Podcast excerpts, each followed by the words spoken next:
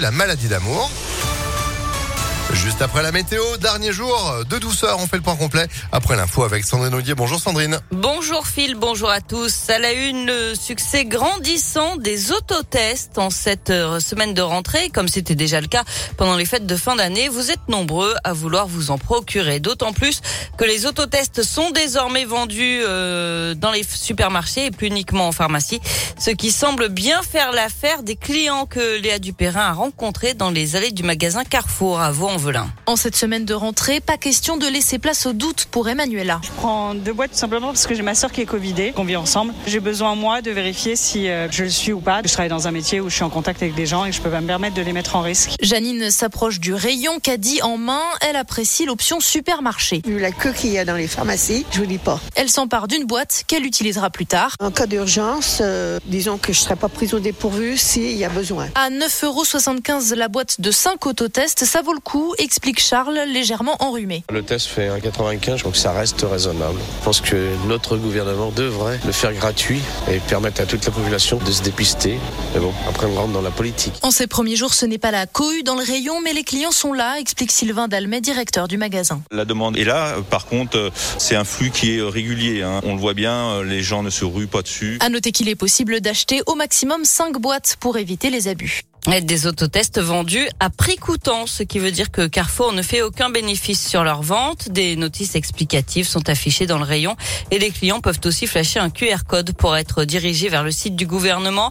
Les autotests sont destinés, on le rappelle, aux personnes de plus de 15 ans qui n'ont pas de symptômes et qui ne sont pas qu'à contact. Dans ces derniers cas, il est conseillé de privilégier un test PCR auprès d'un professionnel de santé.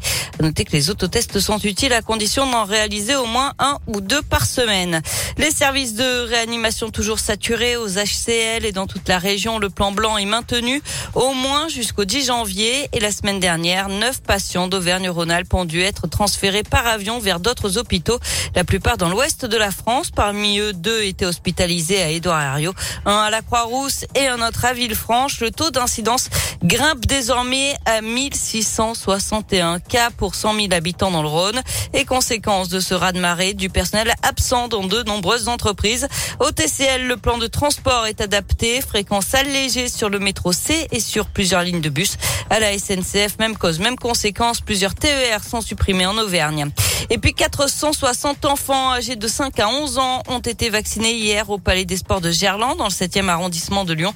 C'était le premier jour pour les injections pédiatriques, pas de soucis particuliers, à part quelques malaises dus à une peur des piqûres, selon le progrès. Et puis ce coup de théâtre à l'Assemblée nationale, l'examen du projet de loi transformant le pass sanitaire en passe vaccinal a été suspendu cette nuit. Une majorité de députés ont refusé la poursuite des débats après minuit. La conférence des présidents de groupes parlementaires doit maintenant choisir une nouvelle date pour la suite de l'examen du texte. Elle se réunit ce matin à 10h.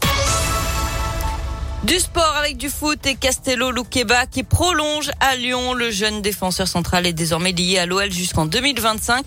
Il a déjà joué cinq fois en Ligue 1 et deux fois en Ligue Europa.